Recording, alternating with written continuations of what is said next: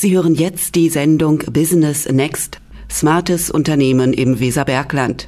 Arbeiten mit den Möglichkeiten der Digitalisierung und von New Work mit Andreas Kohne und Jan Hampe.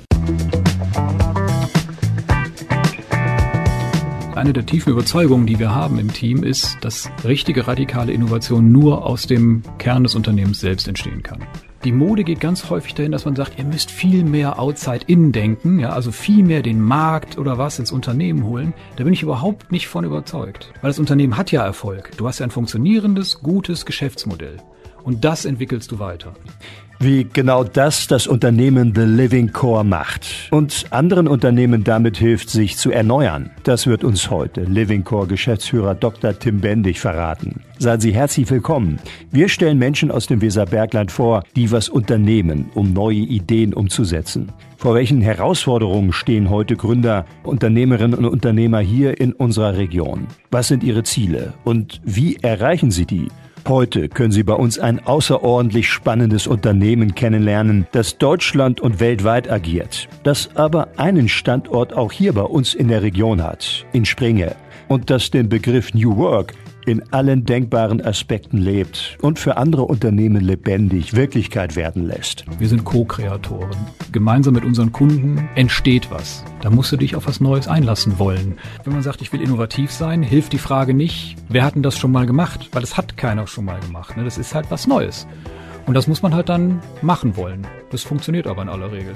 The Living Core, der lebendige Kern worin der besteht und wie dieses Unternehmen andere Unternehmen fit für die Gegenwart und vor allem für die Zukunft macht, wird uns heute hoffentlich der Geschäftsführer von The Living Core, Dr. Tim Bendig, erklären. Aber vorher begrüße ich den Mann, der in jeder Folge Business Next mit dabei ist, der uns mit seiner Erfahrung bereichert und uns hilft, aus den individuellen, persönlichen Geschichten das Allgemeingültige zu erkennen, den Trend und der immer wieder Tipps hat, wie man sich diese Erkenntnisse selbst zunutze machen kann. Er ist Trainer, Speaker und Berater mit Fokus auf Geschäftsfeldentwicklung, Autor von zwölf Fachbüchern, wohnt in Hessisch-Ollendorf, ist aber deutschlandweit im Einsatz. Dr. Andreas Kohne. Hallo Jan, ich freue mich, dass wir wieder dabei sind.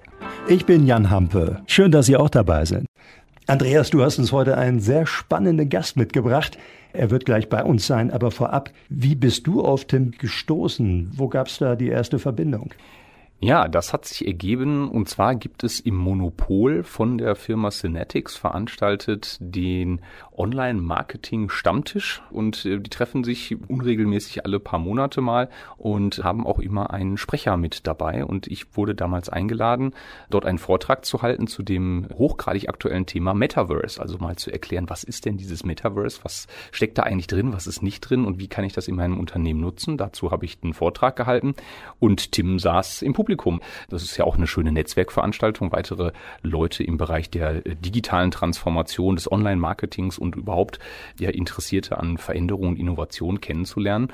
Und da sind wir nach meinem Vortrag beim Essen ins Gespräch gekommen und waren uns, glaube ich, erstmal auf persönlicher Ebene, dann natürlich auf Basis von meinem Vortrag sehr schnell sympathisch und haben dann umgeschwenkt auf das, was Tim eigentlich macht und haben uns seitdem auch schon mal nochmal in Ruhe auf ein, äh, ja, nicht nur einen, sondern ein paar längere Cafés auch in Hameln getroffen und haben uns einfach mal ausgetauscht und gemerkt, dass da sehr viel Synergiepotenzial ist, weil wir alle daran glauben, dass Innovation heutzutage die treibende Kraft ist, die ich in einem Unternehmen brauche, um nicht nur heute relevantes Geschäft zu haben, sondern auch für die Zukunft vorzusorgen und dafür zu sorgen, dass ich morgen und auch in vielen Jahren noch ein relevanter Player am Markt bin. Und da ist Tim mit seiner Firma genau am Pulsschlag der Zeit, weil er genau da ansetzt und Unternehmen in eine relevante, innovationsgetriebene Zukunft führt. Und ähm, deswegen sind wir da in einen wunderbaren Austausch gekommen. Und wir freuen uns, dass ihr eure Treffen ausweitet hier auf das Radioaktivstudio und dass wir alle ein bisschen davon profitieren können. Deswegen freuen wir uns jetzt ganz besonders und heißen ihn herzlich willkommen.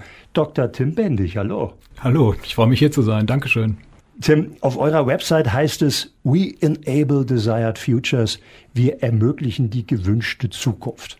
Unter anderem, es heißt auch, The Living Core ist Strategie, ist Innovation, ist Transformation. Was genau macht The Living Core? Das ist in der Tat eine weit gefasste Frage. Was du gerade eben vorgelesen hast, ist unser Purpose, der Kern vom Kern, das wir tun. Also we enable desired futures. Wir helfen Organisationen an ihrer wünschenswerten, sinnvollen Zukunft zu arbeiten und diese zu erreichen. Und das hat viel mit Strategie zu tun, das hat viel mit Transformation zu tun und das hat noch viel mehr mit Innovation zu tun. Und wenn man bei euch auf die Website schaut, da sieht man, welche Kunden ihr dort betreut und welche Projekte ihr mit realisiert habt. Stell doch mal bitte The Living Core vor. Wer seid ihr? Wie viele Mitarbeiterinnen und Mitarbeiter? Wir sind ein kleines Team. Unser Hauptsitz ist in Österreich, in Wien. Da sind die Kollegen schon seit über 15 Jahren unterwegs. Wir sind also auch schon mit ein bisschen Erfahrung ausgestattet. Einer unserer Gründer ist auch Professor an der Uni in Wien für Kognitionswissenschaften. Ja, während der Pandemie, so im Ausklang der Pandemie, haben wir uns dann gedacht, lass uns doch das Geschäft mal auf Deutschland ausweiten und mal schauen, wie wir den deutschen Markt und vielleicht auch meine Expertise, die so ein bisschen mehr aus der Technologie, Maschinenbaubranche kommt, mit da reinzubringen. Und seitdem arbeiten wir daran. Und ihr habt inzwischen einen Standort in Frankfurt, in Wien und einen Standort in Springe. Wie kommt es dazu, dass ihr offensichtlich euch hier bei uns in der Region auch sehr wohlfühlt? Mit so einem Weltunternehmen? Das ist natürlich privat geschuldet. Ich fühle mich hier, wir fühlen uns hier und meine Familie fühlt sich hier in der Region super wohl.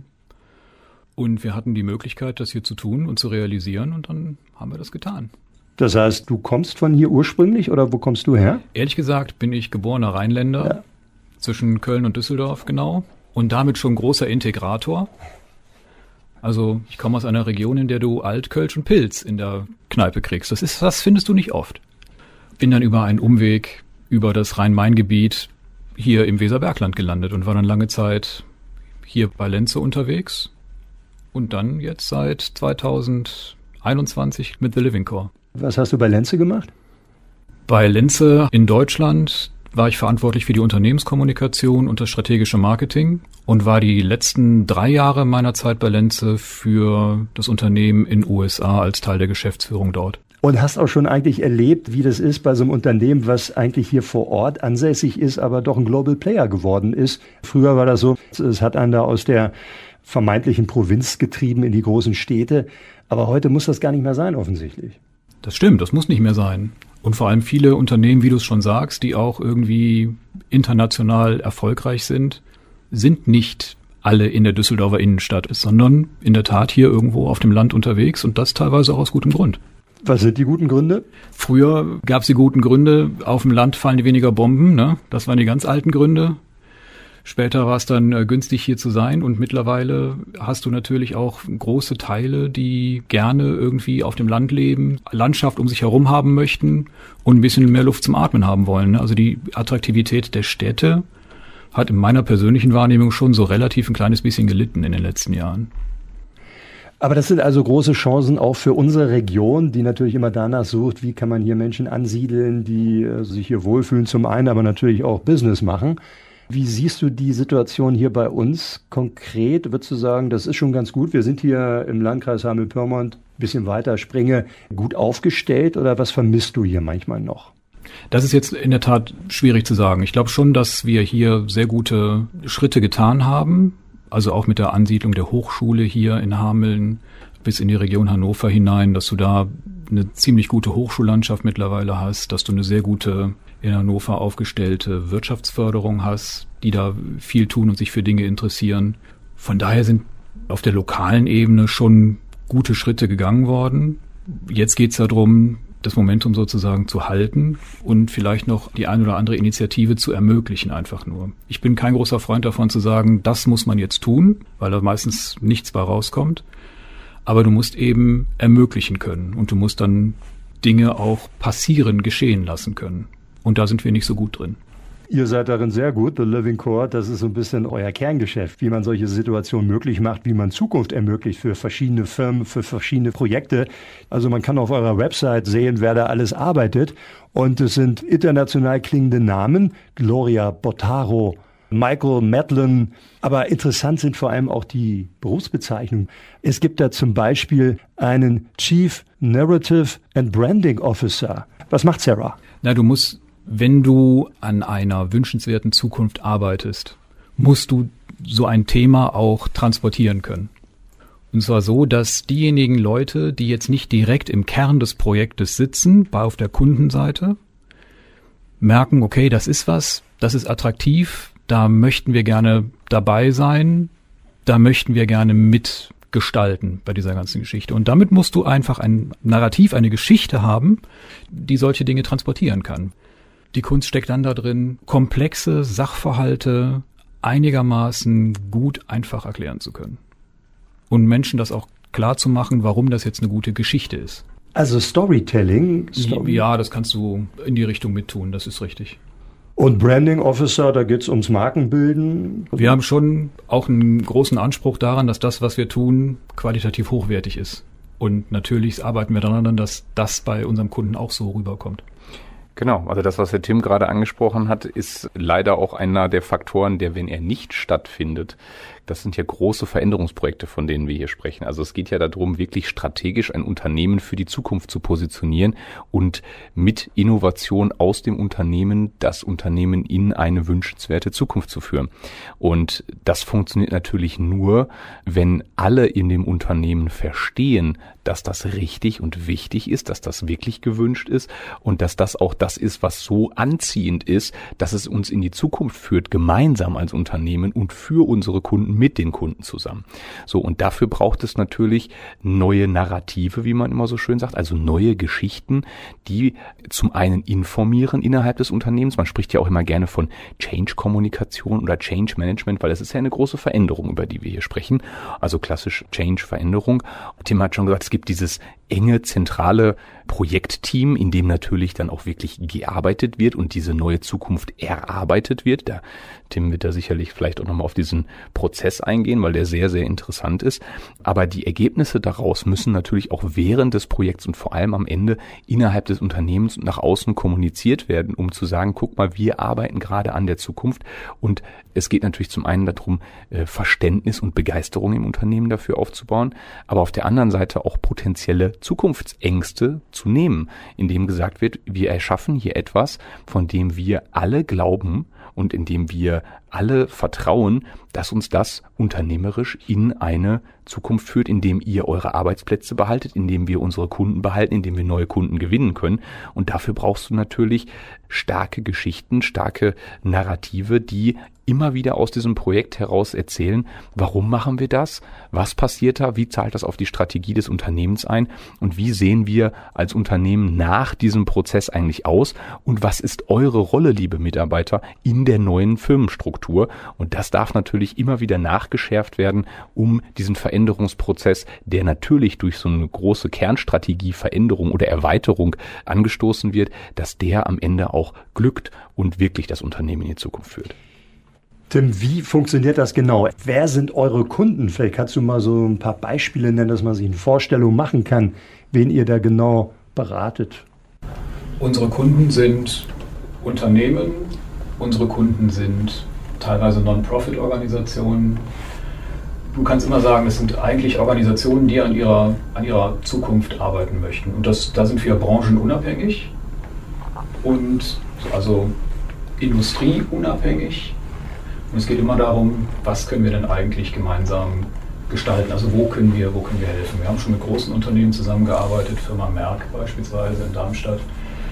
Ein großer Kunde, mit dem wir im Moment auch zusammenarbeiten, ist die äh, Firma GKK in Frankfurt. Das ist eigentlich eine ziemlich große Marketingagentur, die haben 1000 Leute, haben sich aber auch gefragt, wie ist denn eigentlich unser Geschäft, wie sieht denn das in ein paar Jahren aus?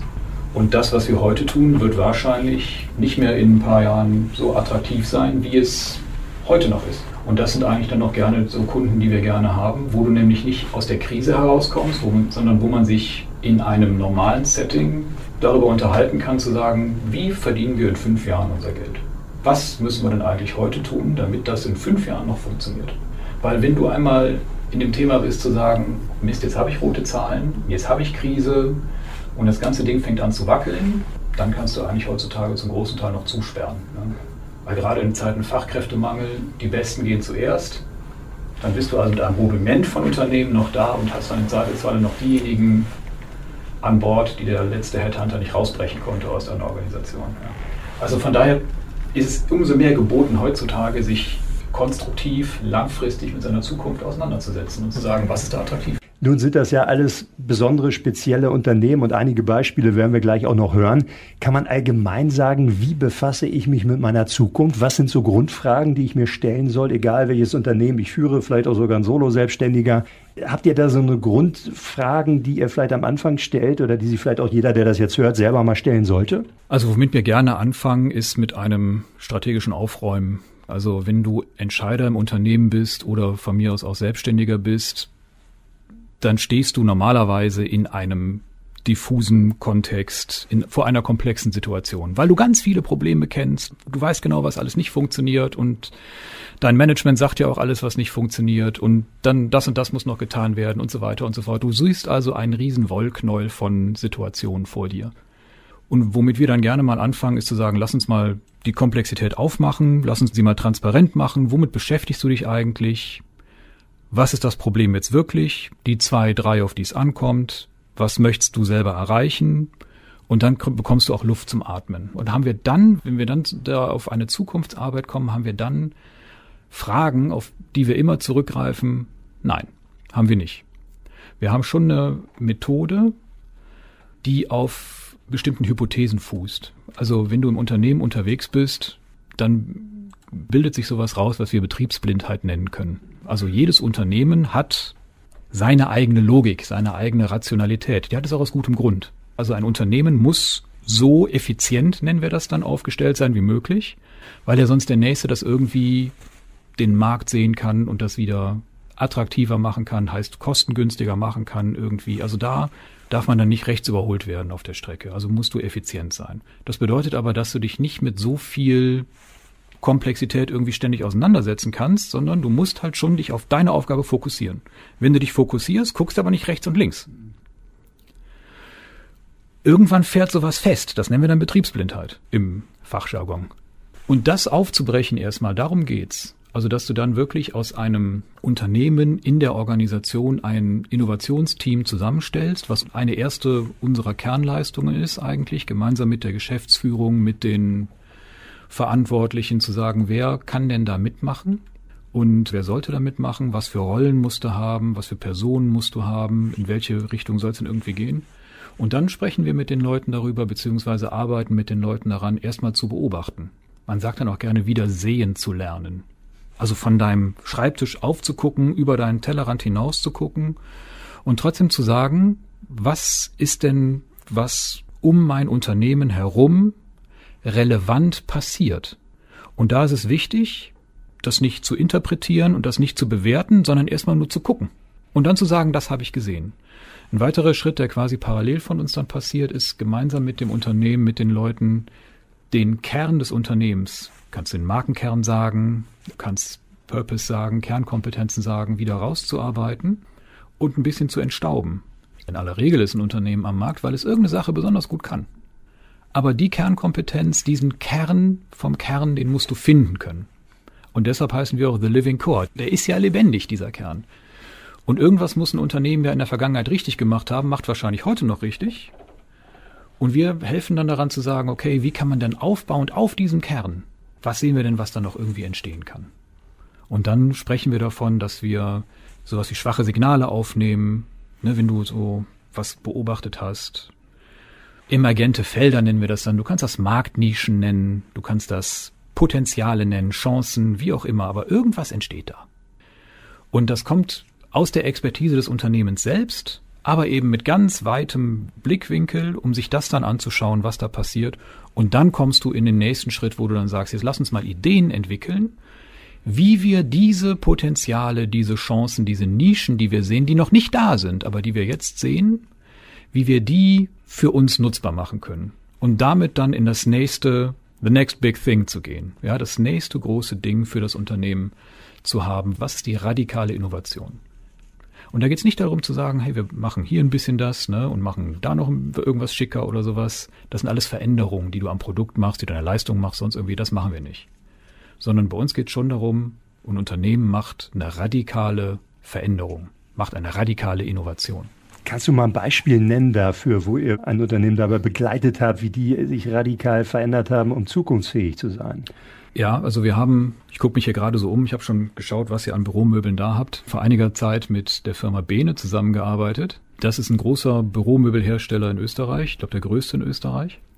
Und die haben sich die Frage gestellt und waren in der Situation, sich die Frage stellen zu können, was ist denn eigentlich der nächste Arbeitsplatz? Wie sieht denn das aus?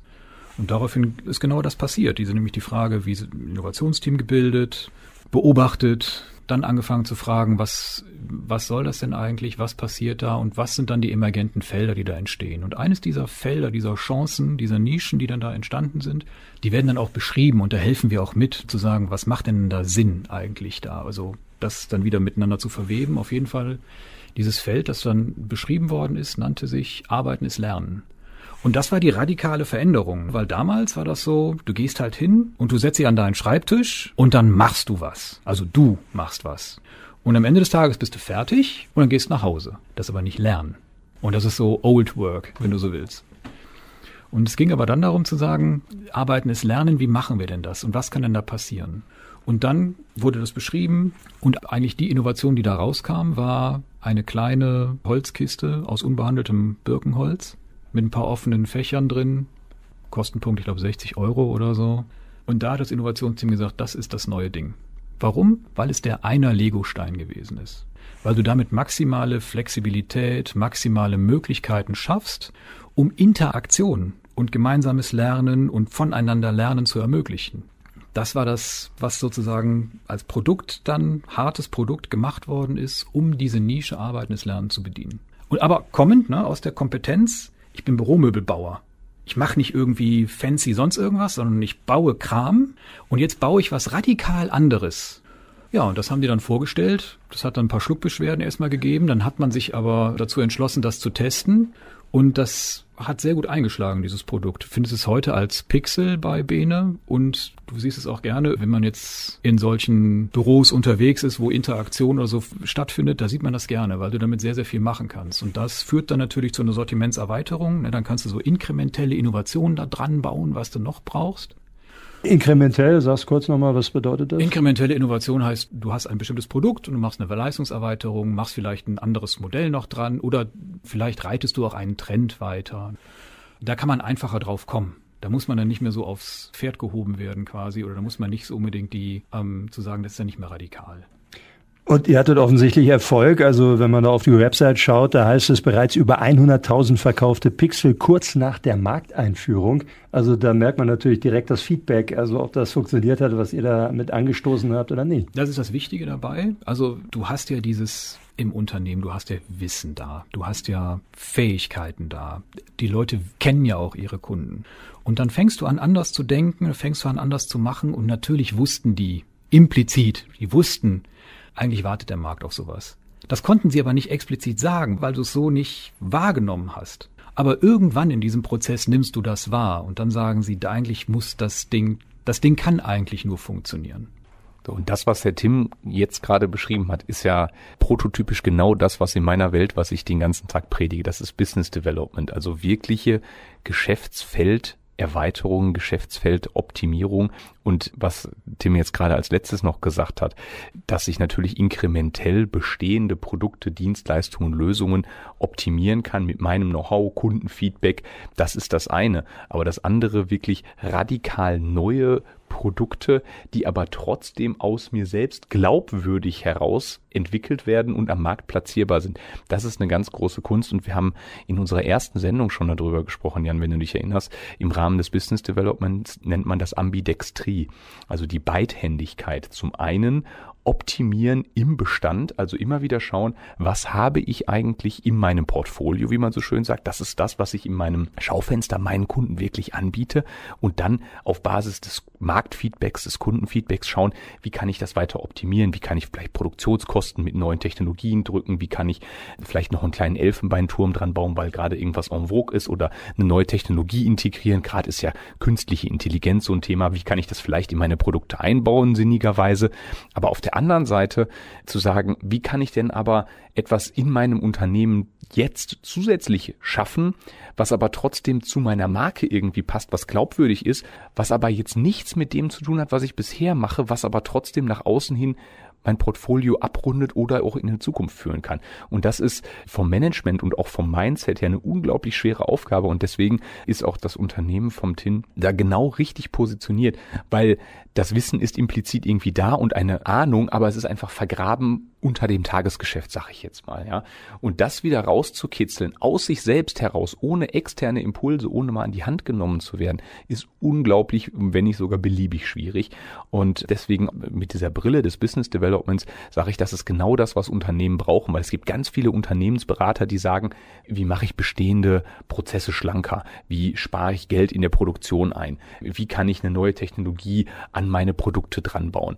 Aber sich wirklich hinzusetzen und zu sagen, ich muss das eine machen, ohne das andere aber zu lassen und zu sagen, wie gehe ich aber denn in den Bereich rein? Und der ist nicht trivial, das ist nicht einfach. Es gibt Methoden, es gibt Werkzeuge, die man auf dem Weg einsetzen kann, aber ich darf mich da von alten Gedankenzwängen mal lösen und aus mir heraus neu denken und da finde ich diesen Einsatz von The Living Core mit und da kann der Tim sicherlich gleich nochmal drauf eingehen, auf Basis von dieser Theory U, einen ganz tollen Ansatz, der Unternehmen wirklich helfen kann, da relevante Produkte und Dienstleistungen aus sich selber für die Zukunft zu bauen. Und ein tolles Beispiel eigentlich dafür, wie man wirklich aus so einem Traditionsunternehmen, was es ja auch hier bei uns in der Region gibt, den einen oder anderen Büromöbelhersteller, wie man da tatsächlich sich neu orientiert. Dieser Prozess, wie lange hat das ungefähr gedauert? Wie lange habt ihr Bene dabei begleitet? Neun Monate, kannst du sagen, dauert so ein Thema. Und wie oft ist man da so im Austausch? Trifft man sich da alle paar Wochen mal oder ist man da konstanter vielleicht im Austausch? Wie? Man ist schon konstant im Austausch, aber nicht immer face to face. Ne? Also, aber du hast dann am Ende des Tages schon ein gut getaktetes Pensum von Workshops, die teilweise zwei, drei Tage lang auch dauern. Also wenn du so ein Thema anfängst, dann bist du mit zehn Prozent Arbeitszeit über diese neun Monate schon dabei. Wie groß ist euer Team, was sich da ransetzt? Ihr habt ja wie viele Mitarbeiter insgesamt? Wir sind ein kleines Team von um die 15 Leuten insgesamt. Okay, die werden ja nicht alle an dem Projekt jetzt arbeiten. In der Tat, wir sind dann, wenn wir im Projekt sind, normalerweise bei zwei bis drei Leuten, die wirklich nur beim Kunden sind. Also das ist dann schon relativ klein, weil es auch dann sehr konzentriert ist, in solche Geschichten hineinzugehen.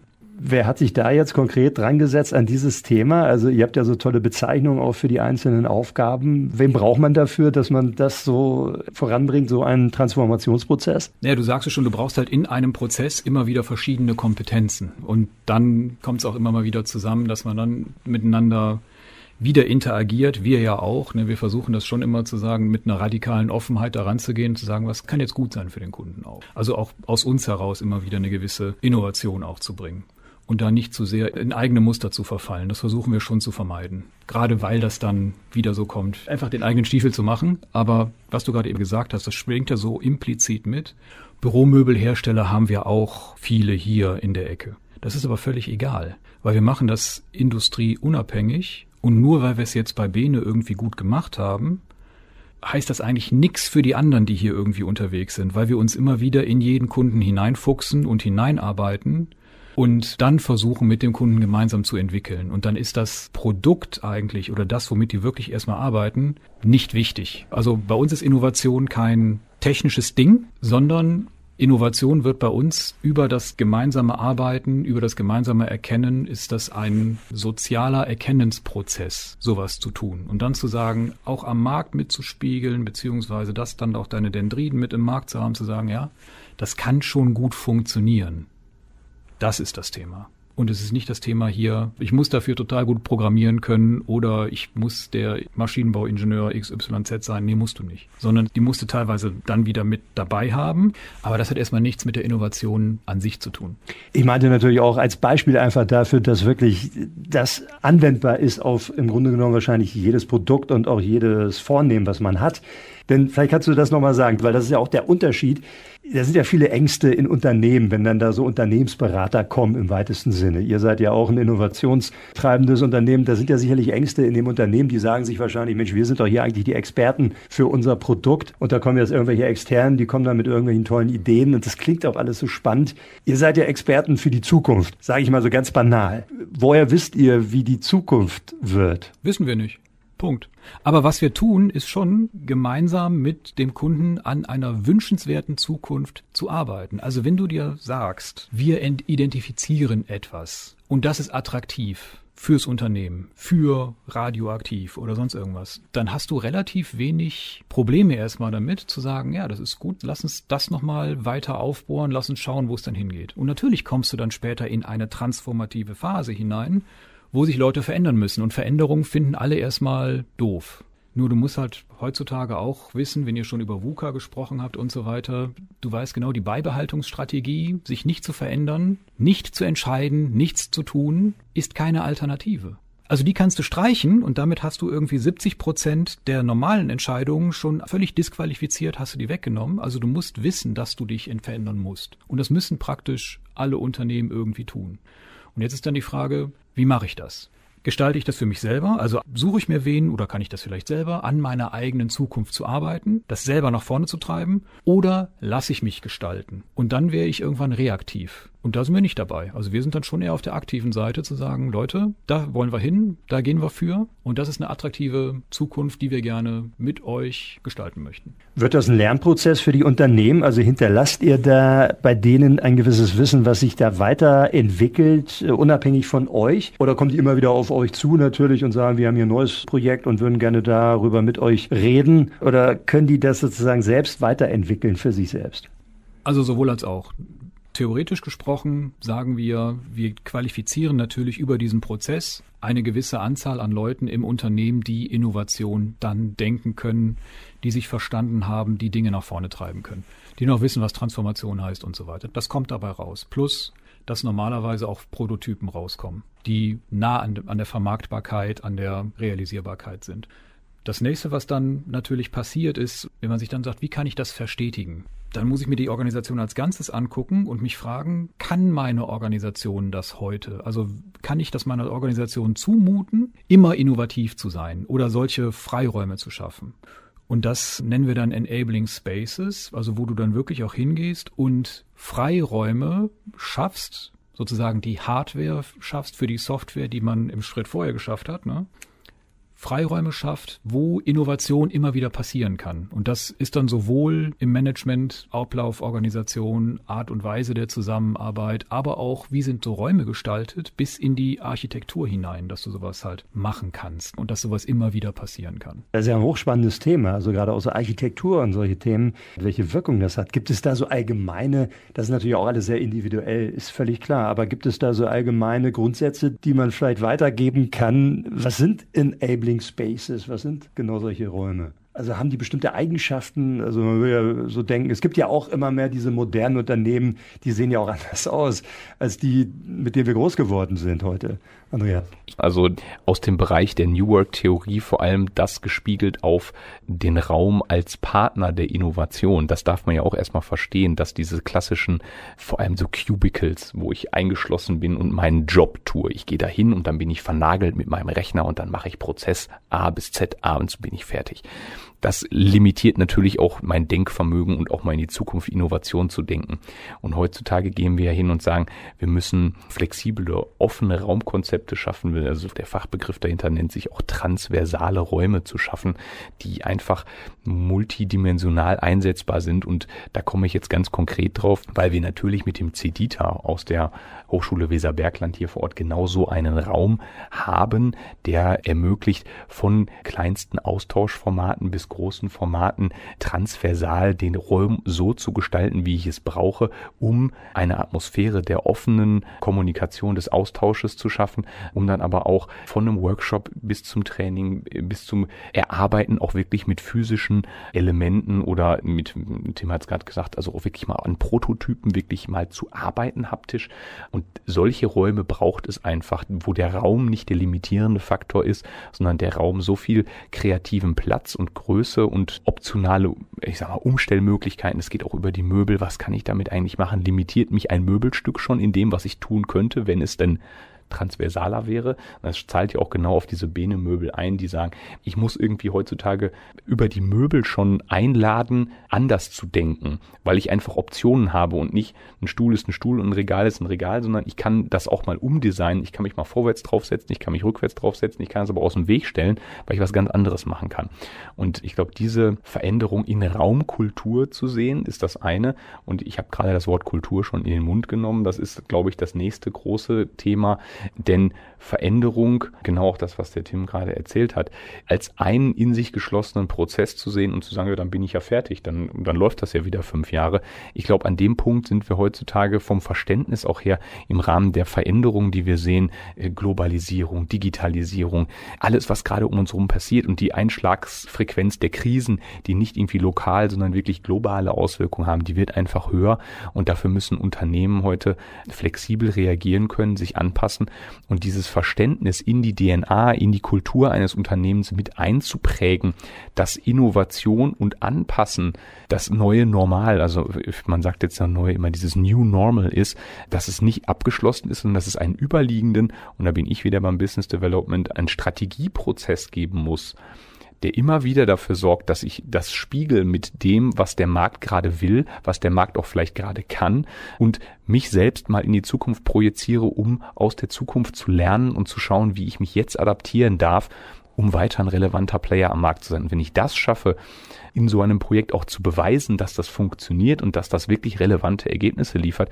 ist es natürlich dann wieder in dem Storytelling auch nach innen sehr viel einfacher, eine Kultur zu schaffen, wenn dann auch wirklich vom Top-Management gewünscht und gewollt ist und auch diese, jetzt komme ich auf die Räume zurück, wenn diese Räume gegeben werden, in denen Zukunft dann auch immer wieder neu generiert werden kann, dann schaffe ich natürlich auch eine Kultur in meinem Unternehmen, die immer wieder kreative neue Ideen erstmal ermöglicht, die ich dann natürlich mit dem Markt verproben darf und wenn mir zurückgespiegelt wird, damit kann ich jetzt auch wirklich Geschäft machen und habe einen Mehrwert, dann mehr davon und sonst habe ich aber was gelernt und das ist auch nicht schlimm. Und dann kann ich aber trotzdem weitergehen, weil dieser Prozess der Innovation, den stoppe ich nicht mehr, sondern der läuft ab jetzt permanent. Ich habe natürlich dann darunter einzelne Projekte, die sich um ein Produkt oder eine Dienstleistung kümmern, aber auf dieser Metaebene oben drüber fließt ab jetzt mit bitte, wir hören nicht mehr auf, wir wollen nicht mehr stehen bleiben, sondern wir wissen, wir müssen da einfach dranbleiben. Tim, was bedeutet das für die Mitarbeiterinnen und Mitarbeiter? Also das ist ja auf den ersten Blick erstmal eine Veränderung natürlich. Auf der anderen Seite könnte man auch sagen, es ist ja im Grunde genommen der Prozess der Evolution. Und wir haben jetzt die Möglichkeit, entweder da mitzumachen oder man fällt halt zurück.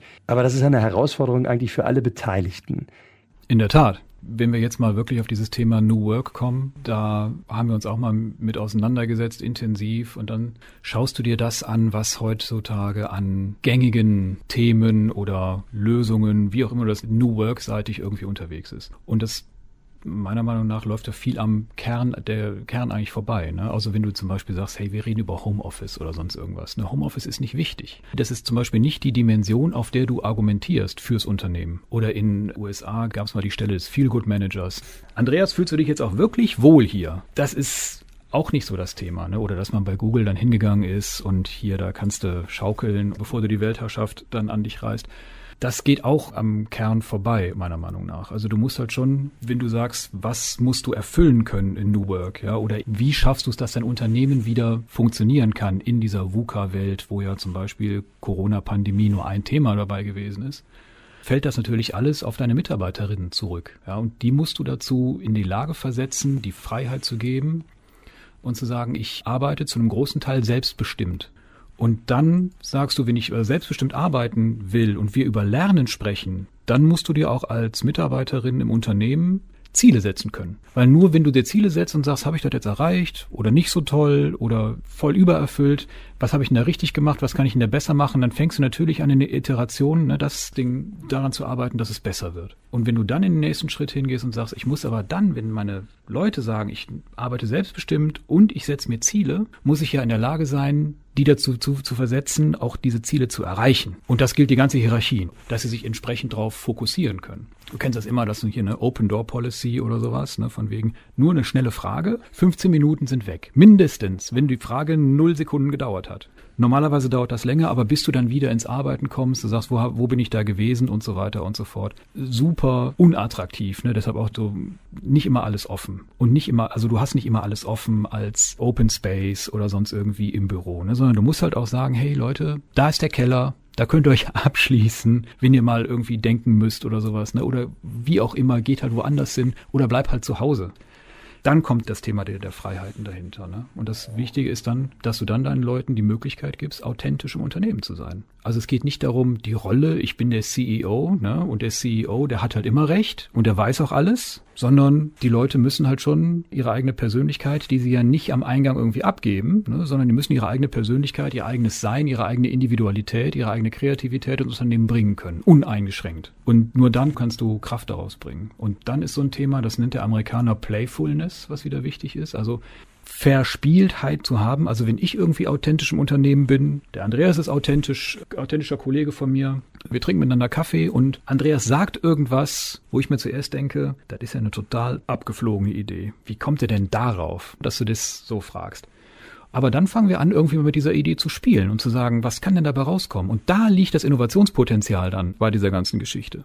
Und das funktioniert aber nur, wenn du dann im sozusagen letzten Schritt für wie schaffe ich es eigentlich, dass Arbeit wieder funktioniert, einen lebendigen Kern hast des Unternehmens, eine lange Linie vorgeben kannst, zu sagen, Leute, da ist so Nordwesten, weißt du, da wollen wir eigentlich hin. Und das zu tun ist richtig. Das ist unser Markenkern, das ist unser Neudeutsch Purpose. Ne? Deshalb machen wir das alles, unsere Existenzberechtigung als Unternehmen. Und wenn du diese Existenzberechtigung hast, dann kannst du es dir leisten, Leute, selbstbestimmtes Arbeiten, eigene Ziele, fokussiert darauf zu arbeiten, authentisch zu sein, Playfulness zu haben, Innovationspotenziale aufzuschließen. Wir haben dazu übrigens eine Veröffentlichung Veröffentlichung auf unserer Webseite, kannst du dir umsonst runterladen. Ich greife das Thema nochmal auf, weil ich genau auf dieser Ebene aktiv gerade mit einem großen Kunden von mir arbeite. Und was wir festgestellt haben, ist, dass zum einen zwar verstanden wurde, dass ich auch von der Geschäftsleitung mir wünsche, dass selbstbestimmtes Handeln in meinem Unternehmen passiert, aber ich muss natürlich ein Umfeld schaffen und ich muss auch mit den Konsequenzen leben.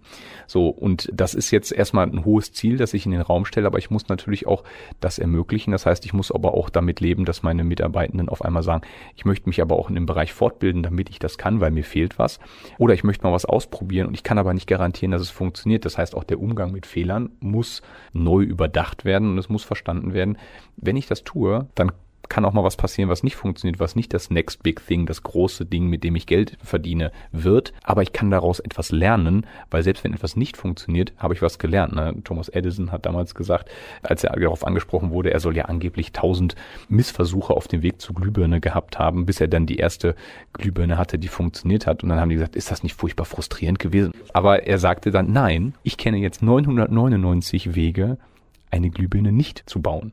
Na, und das ist natürlich die Art und Weise, die man braucht. Aber wo ich darauf hinaus wollte, ist dieses selbstbestimmte Arbeiten und Handeln innerhalb eines Unternehmenskontexts. Das benötigt das Verständnis von einem Warum. Du hast es Purpose genannt, also worauf zahlt es eigentlich ein? Und ich nenne es in, in der Zusammenarbeit mit meinen Kunden den Fixstern, also die Vision. Wo möchte ich als Unternehmen eigentlich hin? Das darf ich mal definieren, auch im Management und auch gerne in Abstimmung mit meinen Mitarbeitenden und den Kunden, weil das ist ja das, das muss ja sauber beschrieben sein und das muss so anziehend sein, dass ich auf dem Fixstern. Ich kann zum einen erstmal, ich bleibe jetzt mal in Bildern, ich kann einen Kompass darauf ausrichten und immer wenn ich mich mal so ein bisschen links, rechts verlaufen habe, kann ich den Kompass rausholen und meinen Fixstern wieder anpeilen und dann weiß ich, da geht's hin. Und wenn ich den Stern kenne und ich kenne meine aktuelle Position, also ich habe meine Standortbestimmung von mir, meinem Unternehmen und meinem Markt gemacht, dann sehe ich doch den Weg, weil das ist ja dann eine Verbindung ne, vom Punkt A nach Punkt B. Und dass es dann aber nicht so einfach ist, dass ich einfach da geradeaus hinlaufe. Ja, das haben wir auch, glaube ich, gelernt. Es passiert dafür heutzutage zu viel. Aber genau dafür haben wir ja das Konzept der Agilität, dass es mir erlaubt, auf ein relevantes Ziel hinzulaufen, aber auf dem Weg nachzuschärfen und nicht sagen, ich muss stumpf geradeaus die Verbindung zwischen A und B gehen, sondern ich erlaube es mir, wenn es denn notwendig ist und wenn es Bedingungen gibt, die das notwendig machen, darf ich auch links und rechts abbiegen, aber ich verliere das große Ziel nicht aus den Augen, den Fixstern, auf den ich hinarbeite. Und wenn ich den Fixstern habe und mir daraus meine Strategie, wie ich dahin komme, erarbeitet habe, dann fallen doch dann ganz viele Aufgaben auf dem Weg zu der Zielerfüllung ab. Und ich kann auch auf jeder Hierarchiestufe vom Top-Management, Mittelmanagement bis hin zu jedem Mitarbeiter kann ich doch dann abgleichen, wenn ich das verstanden habe und wenn das sauber kommuniziert ist, kann ich doch morgens aufstehen und sagen, das, was ich jetzt tue, egal wie klein ich mich fühle als Rat im Unternehmen, zahlt das auf das Unternehmensziel, zahlt das auf diesem Fixstern, ist das der nächste Schritt, kann ich den damit gehen? Und wenn ich dann von meinem Unternehmen einen Freiraum, also ich sage immer so Leitplanken bekommen habe, innerhalb denen ich mich bewegen kann. Das können finanzielle Budgets sein, das können Zeiträume sein, in denen ich frei mal weiter erarbeiten kann, wie zum Beispiel Google gibt seinen Mitarbeitern 20 Prozent der Zeit frei um irgendetwas zu tun, was möglicherweise in der Zukunft mal positiv auf Google einzahlt. Und wenn nicht, dann ist das auch so. Aber es gibt Rahmenbedingungen, innerhalb denen ich mich frei bewegen kann. Und wenn ich dann dieses Konstrukt so vermittelt habe, dass meine Mitarbeiter verstehen, ich habe diese Freiräume, ich kann die auch nutzen, wenn ich immer wieder für mich zurückspielen kann, bewege ich mich zwischen den Leitplanken und bewege ich mich in Richtung des Fixsterns, den wir uns gemeinsam gesetzt haben. Und wenn ich das geschafft habe als Kultur in einem Unternehmen, dann bin ich auf einem super Weg in eine relevante Zukunft. Und das ist ja eigentlich genau diese Traumvorstellung, die wir alle haben von einem guten Unternehmen, in dem wir gerne arbeiten, solche Arbeitsbedingungen vorzufinden. Und es klingt so toll. Und äh, wie man das macht, auch das kann man bei The Living Core ja, erfahren. Ihr habt ein Buch rausgebracht und du hast es eben gerade schon erwähnt. Das kann man sich sogar kostenlos downloaden. How do you build a company where people truly enjoy working? Fragezeichen. Ihr habt die Antworten. Wir haben zumindest die entsprechenden Fragen, die man stellen kann. Also wir erahnen die Fragen, die man stellen kann und geben damit dem Buch eine Handreichung, in welche Dinge man hineindenken sollte, wenn es darum geht. Ja. Man kann sich das runterladen bei euch auf der Website sogar kostenlos. Hast du vielleicht noch so zwei, drei Handreichungen, die man vielleicht jetzt gleich mit nach Hause nehmen soll? Auch Andreas hat eben gerade schon so wunderbare Hinweise gegeben, natürlich, wie man die Umstände gestalten kann. Nun sind wir Menschen, wir sind fehlbar und du hast so viel Erfahrung schon mit Unternehmen, die ihr begleitet habt. Welche Erfahrung hast du da gemacht? Was hat so grundsätzlich immer gut funktioniert? Kann man sowas grundsätzlich sagen? Also, wenn du über das Thema Unternehmenskultur sprichst, ich kann dann immer nur die Verhaltensebene messen, nämlich zu sagen, bin ich der Meinung, dass sich Menschen im Sinne des Unternehmens verhalten. Das nennen wir dann irgendwie Kultur. Da funktioniert es nicht, ans Verhalten zu appellieren, sondern wenn du, da bin ich fest von überzeugt, wenn du Verhalten verändern möchtest, dann musst du Verhältnisse verändern. Also zu sagen, welche Leitplanken setze ich, also wie schreibe ich das irgendwie fest, irgendwie, dass sich Leute verhalten können. Und dann sind die auch schlau genug, sich irgendwie Wege zu suchen, an Dingen zu arbeiten, Dinge zu realisieren. Also gewollte Freiräume zu tun. Kannst du das mal am konkreten Beispiel klar machen? Ich finde das ein toller Aspekt. Also ich nehme ein altes Beispiel, das ich selber gemacht habe. Da ging es darum, stell dir vor, eine Vertriebsorganisation in England. Und die Kollegen verkaufen, die verkaufen einfach Autos. Sagen wir, die verkaufen Autos.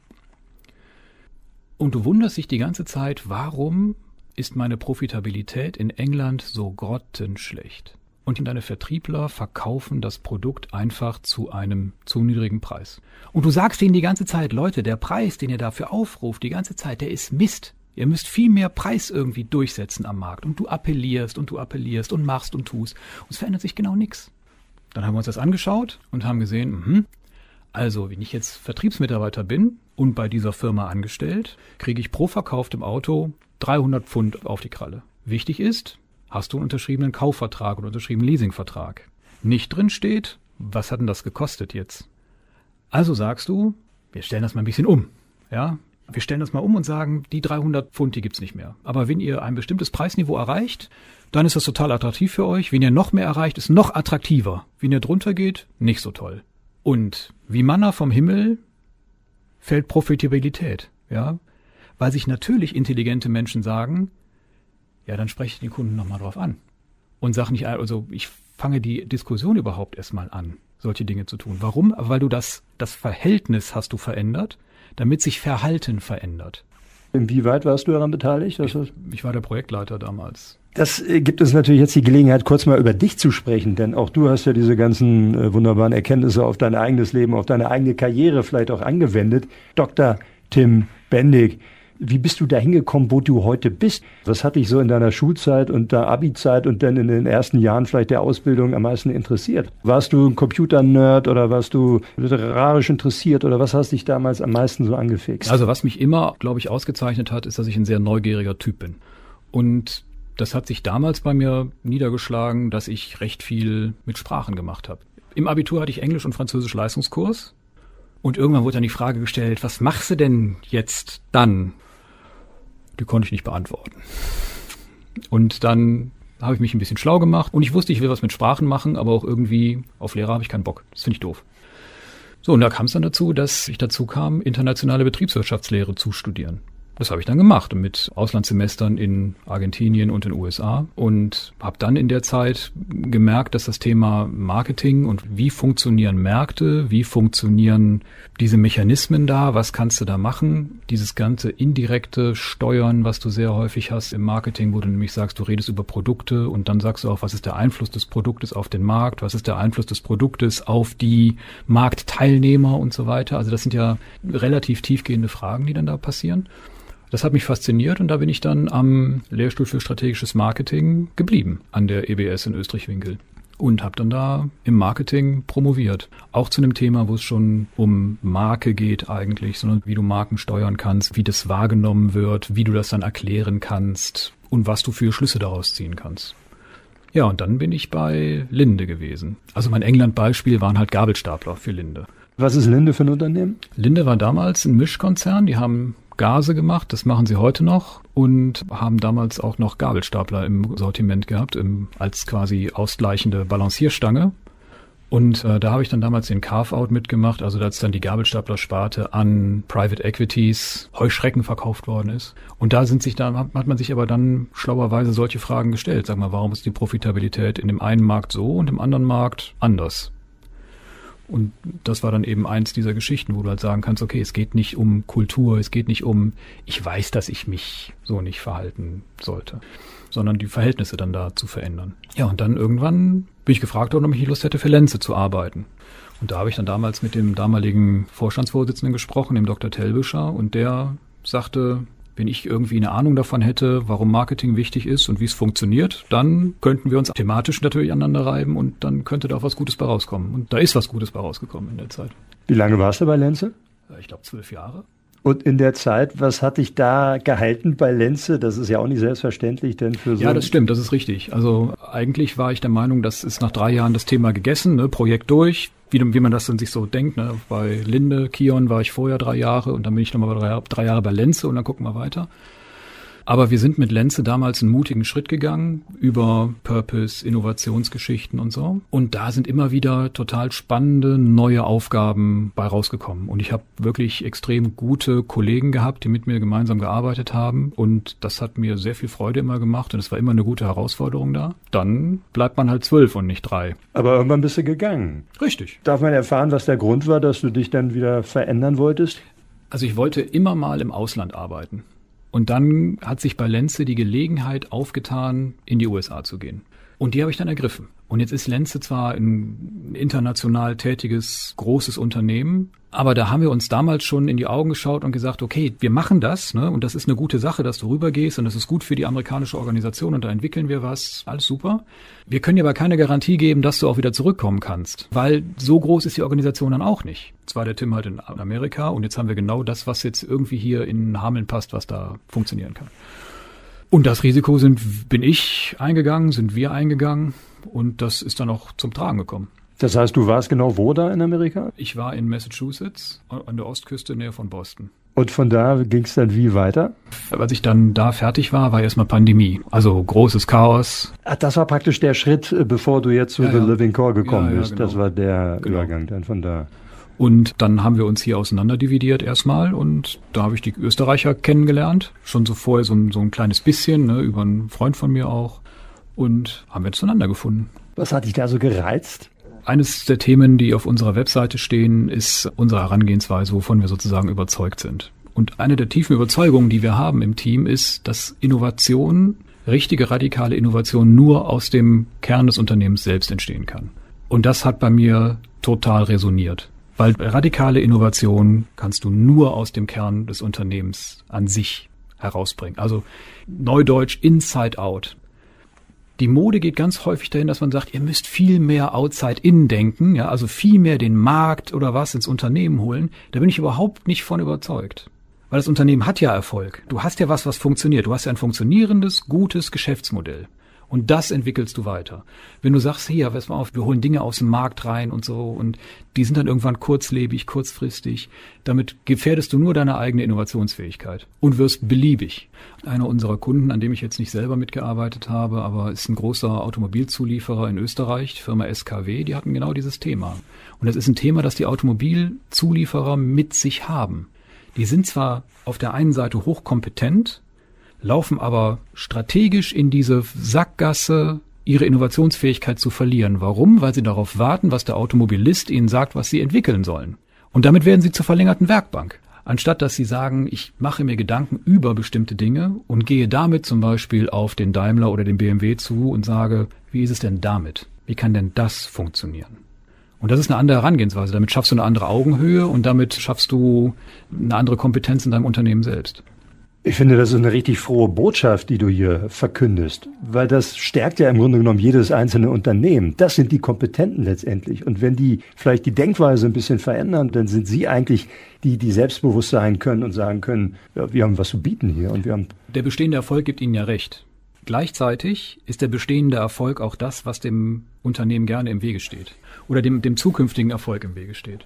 Eines der Themen, mit denen ich mich sehr befasse, ist einfach das Thema Managementwechsel, Generationenwechsel im Unternehmen. Und jetzt die Frage, wie schaffst du es jetzt, ein Unternehmen, eine Organisation unter maximalen Stress zu stellen, dass nichts mehr passiert, indem du den Kopf austauscht und nicht sagst, wo es hingeht in Zukunft.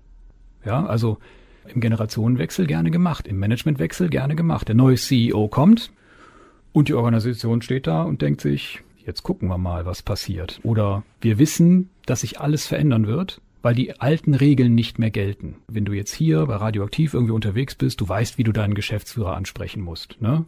Wann du mit ihm reden musst. Du weißt, wann es welches Thema zu platzieren gibt und so weiter und so fort. Das gilt dann alles nicht mehr.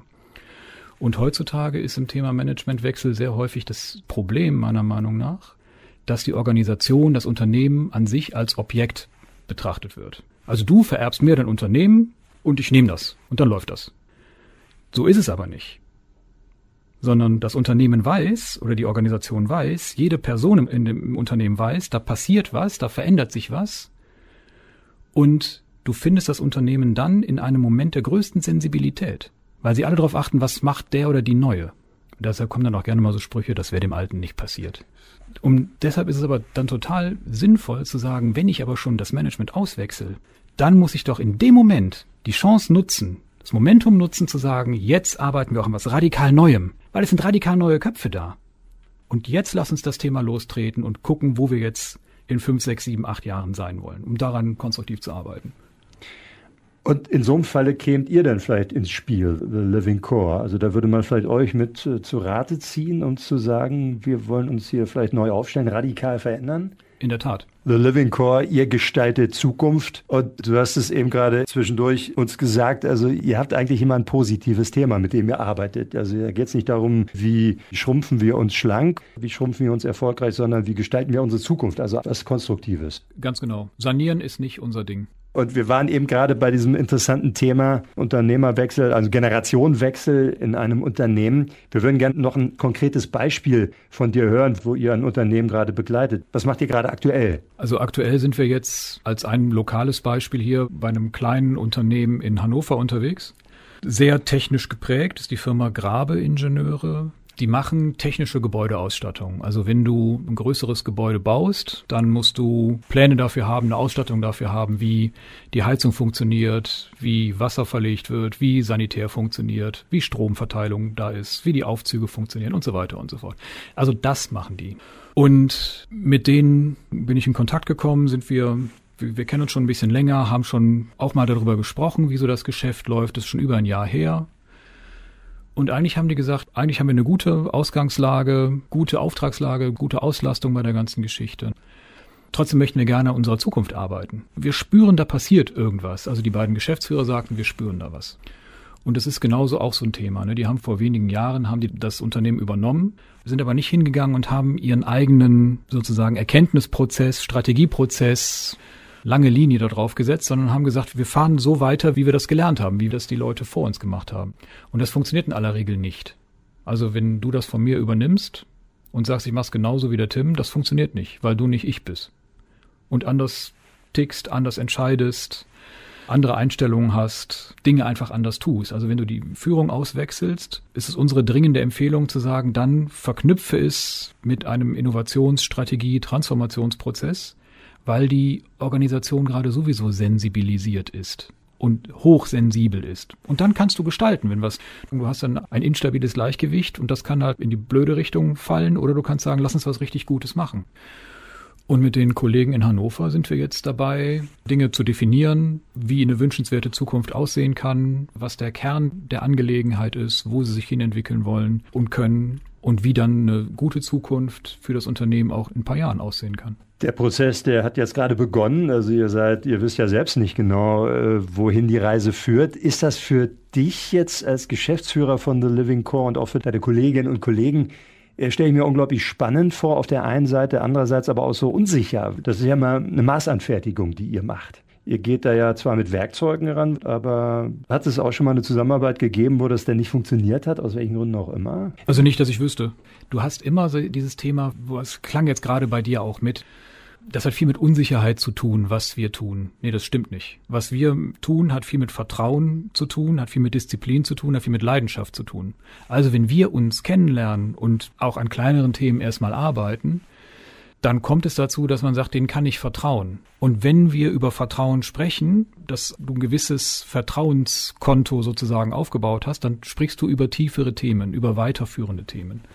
Und dann arbeitet man daran. Was keiner bis jetzt gemacht hat, ist zu sagen, ah, das, den Innovationsprozess finde ich super, den kaufe ich jetzt mal. Wäre auch kein guter Kunde für uns. Du bist ja auf einer Dienstleistung unterwegs und zu sagen, das mache ich mal, wollen wir gar nicht. Sondern wir müssen Leute haben, die da richtig Lust drauf haben und sagen, das ist das, was wir machen müssen. Und wir sind vielleicht auch schon mal in Sachen Innovation, Veränderungen gescheitert. Aus Gründen, die wir vielleicht selber nicht verstehen.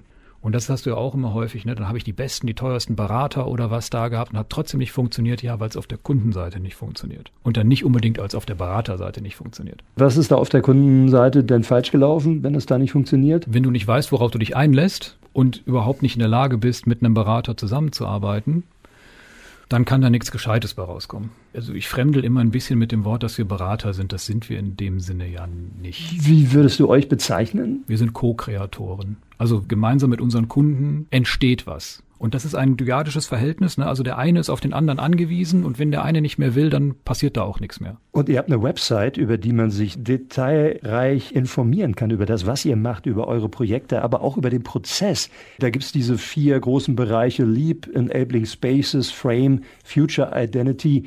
Wir haben vorhin schon ausführlich über zwei der Bereiche gesprochen, aber vielleicht kannst du es noch mal ganz kurz sagen. Wie läuft so ein Prozess ab oder worauf man sich da einlässt? Man lässt sich natürlich auf was Neues ein und man muss es dann auch aushalten wollen, was da passiert. Gerade wenn du über diesen Leap-Prozess, der den größten Teil an Neuentdeckung, was ja unser Innovationsprozess ist, da passiert, da musst du dich auf was Neues einlassen wollen.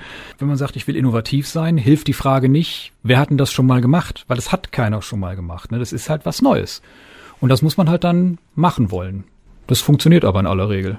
Wenn wir noch über Future Identity sprechen, das ist einfach die lange Linie zu sagen, was ist mein Unternehmen heute, welche Potenziale sehe ich für mein Unternehmen, welche Fähigkeiten habe ich, wo kann ich hingehen. Lange Linie, Strategie, du hast es Nordstern genannt, sowas. Also wie stelle ich mir mein Unternehmen in einigen Jahren vor? Was möchte ich sein? Was möchte ich darstellen? Und Frame ist so ein Thema, da geht es um Leadership, im weitesten Sinne, also Führungsmöglichkeiten, Führungsimpulse zu setzen, weil du natürlich in den Themen, die wir bespielen, immer wieder auf Veränderungen kommst. Du musst ja Dinge verändern, transformieren. Also du hast was, du möchtest gerne etwas verändern und möchtest es dann in etwas Neues überführen. Und da gibt's dann Widerstände oder Fragen oder Dinge, die aufkommen und Leute dafür zu befähigen, zu sensibilisieren, was das eigentlich für eine Aufgabe ist solche Transformationen zu tun, auch die Transformationsbedarfe zu identifizieren und dann auch zu transformieren, das tun wir mit Frame.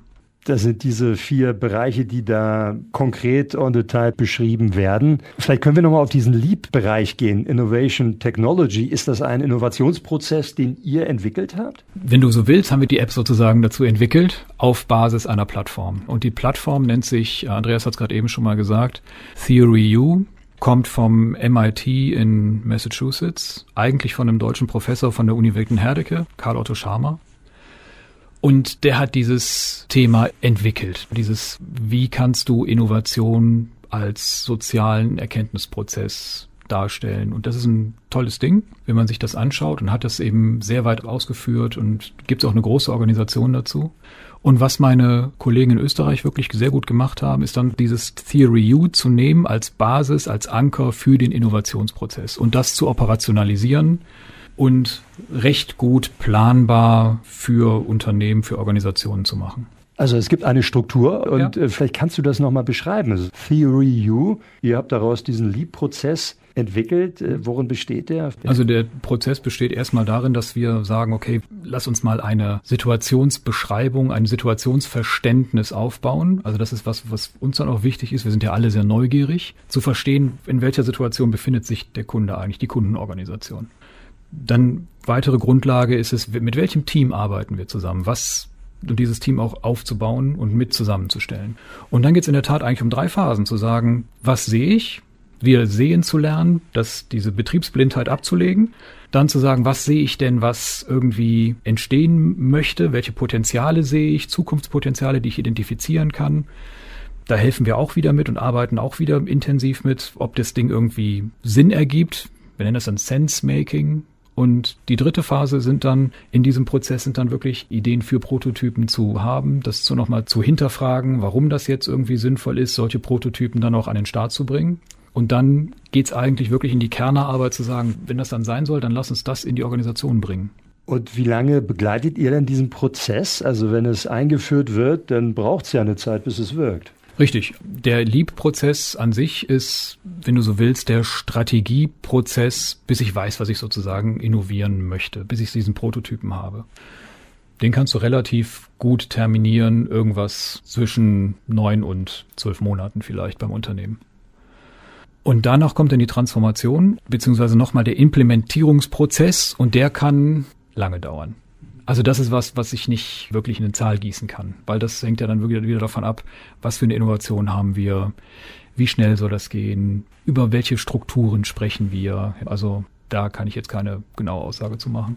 Wir hatten ja ein konkretes Beispiel vorhin, Bene, Büromöbelhersteller, der sich da sehr erfolgreich neu positionieren konnte. Das ist übrigens ein sehr schönes Beispiel, wo du sagst, eigentlich geben wir mal eine Initialgeschichte rein, zu sagen, das ist die Innovation. Und dann kommt aber wieder der Veränderungsprozess hinterher, weil du natürlich sagst, ich kann ja dieses Produkt, was ich jetzt super finde, kann ich ja gar nicht so verkaufen wie meine Produkte davor.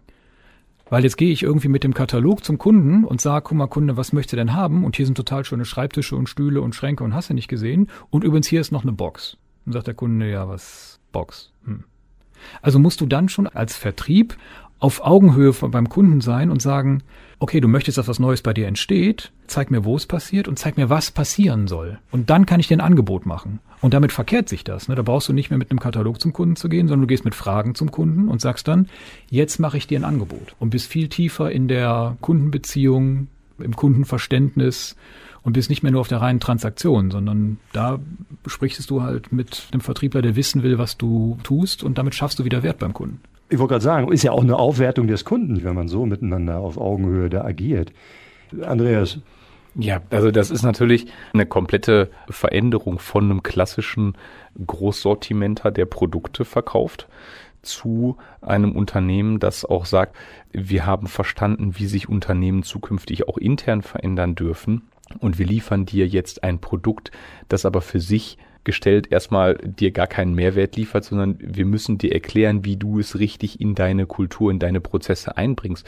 Und dann bist du ja auf einmal auch beratend unterwegs und sagst dem Kunden, wenn du dich jetzt auch auf den Weg gibst, wenn du genau wie wir daran glaubst, dass die Zukunft darin liegt, dass wir ein lernendes Unternehmen brauchen, dann brauchst du auch Möbel, die das unterstützen. Und guck mal, da sind wir jetzt auch auf dem Weg und lass uns doch partnerschaftlich in diese Lösung reingehen.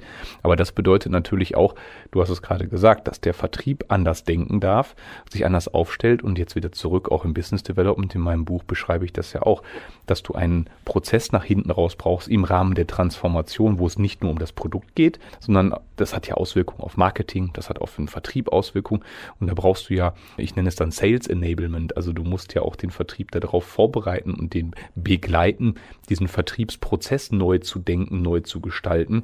Und das darf natürlich am Anfang auch aus dem Unternehmen begleitet werden, weil das ja auch von diesem klassischen, ich komme mit einer Stückliste oder ich komme mit einem Katalog zum Kunden, gehe mit dem durch und der hat immer Schreibtische gekauft und wir wissen rollierend, nach ein paar Jahren sind die abgeschrieben und dann gibt es einen neuen Schreibtisch und ich gehe eigentlich nur dahin und sage zehn Stück hiervon, sieben Stück davon, drei Stück davon, unterschreiben, Dankeschön, ist in drei Wochen geliefert. Zu, lieber Kunde, lass uns doch jetzt erstmal bei einem Kaffee ganz in Ruhe darüber diskutieren, wie sieht denn ein Unternehmen aus und wie können wir aktuelle Strömungen überhaupt aufgreifen und wie können wir dir helfen, dich insgesamt neu aufzustellen. Und das ist ein ganz spannender Prozess, da auch zu sehen, dass die Veränderung in der Unternehmensstrategie und auch diese radikale Innovation nicht nur auf einmal ein Produkt rauswirft, sondern dass das im Grunde genommen meine gesamte Organisation auch tangiert. Und wie ich diese Prozesse begleite, das muss ich natürlich auch antizipieren und mit begleiten, weil nur dadurch, dass ein neues Produkt da ist, dass der auch dann die Produktion sicherlich gut herstellen kann, weil das kann man ja beschreiben, das ist ja in Ordnung. Aber das ist ja im ersten Schritt, so kann ich mir das dann vorstellen, im Rahmen des Katalogs oder auf der Homepage ein Alien, weil das ist ja was ganz Neues. Ne, das steht ja also erstmal im Kontrast zu allem anderen, was da ist und es ist erklärungsbedürftig. Ne, weil, äh, was ist denn das jetzt? Und ohne das in eine Story zu packen, in ein Narrativ zu packen, verpufft das natürlich auch. Und das ist ein ganz spannender Prozess, auch in der Verstetigung von solchen Veränderungen zu gucken. Was für Auswirkungen hat das denn auf welche Bereiche meines Unternehmens und wie kann ich das so vorbereiten, dass die Mitarbeitenden in den einzelnen Positionen das richtig aufgreifen und nach innen und außen dann auch kommunizieren können. Tim, wie sieht das heute aus äh, für Bene und für Pixel? Das ist ja diese Box, die da entstanden ist, lernende Unternehmen zu schaffen. Wie setzen das die Unternehmen ein, die das äh, kaufen? Du kennst kein Unternehmen, das Pixel hat, oder? Nee, leider ja. nicht. Sehr unterschiedlich. Ich war jetzt gerade letztlich bei einem Unternehmen, die damit zum größten Teil ihr Forum ausgestattet haben. Also du kannst, dieses Produkt ist halt so flexibel, dass du damit teilweise so wie eine, wie eine Tribüne oder was bauen kannst. Ne? Dann brauchst du halt viele davon. Aber du kannst das machen. Und dadurch, dass du eben quasi diesen einer Lego-Stein hast, hast du eben maximale Flexibilität auf der Strecke. Und das ist eben dann mit das, worauf es dann für diesen speziellen Fall drauf ankommt, ne, was die Unternehmen dann gerne nutzen. Ich habe auch, glaube ich, letztlich mal unseren Kanzler vor so einem Bene-Stapel stehen sehen oder so. Tatsächlich. Wie viele Bene-Stapel war der? Ja, der ist ja hoch? nicht so groß, der braucht ja nur zwei. Braucht nur zwei, okay, ja, ja. das passt. Du brauchst schon mindestens drei bis vier. Naja, du brauchst fünf wahrscheinlich. Wenn man mich nicht mehr sehen soll, dann schon. Wir wollen dich auf jeden Fall hören und wir freuen uns, dass du das uns hier so nah bringst, The Living Core und auch diesen Switch im Grunde genommen im Denken.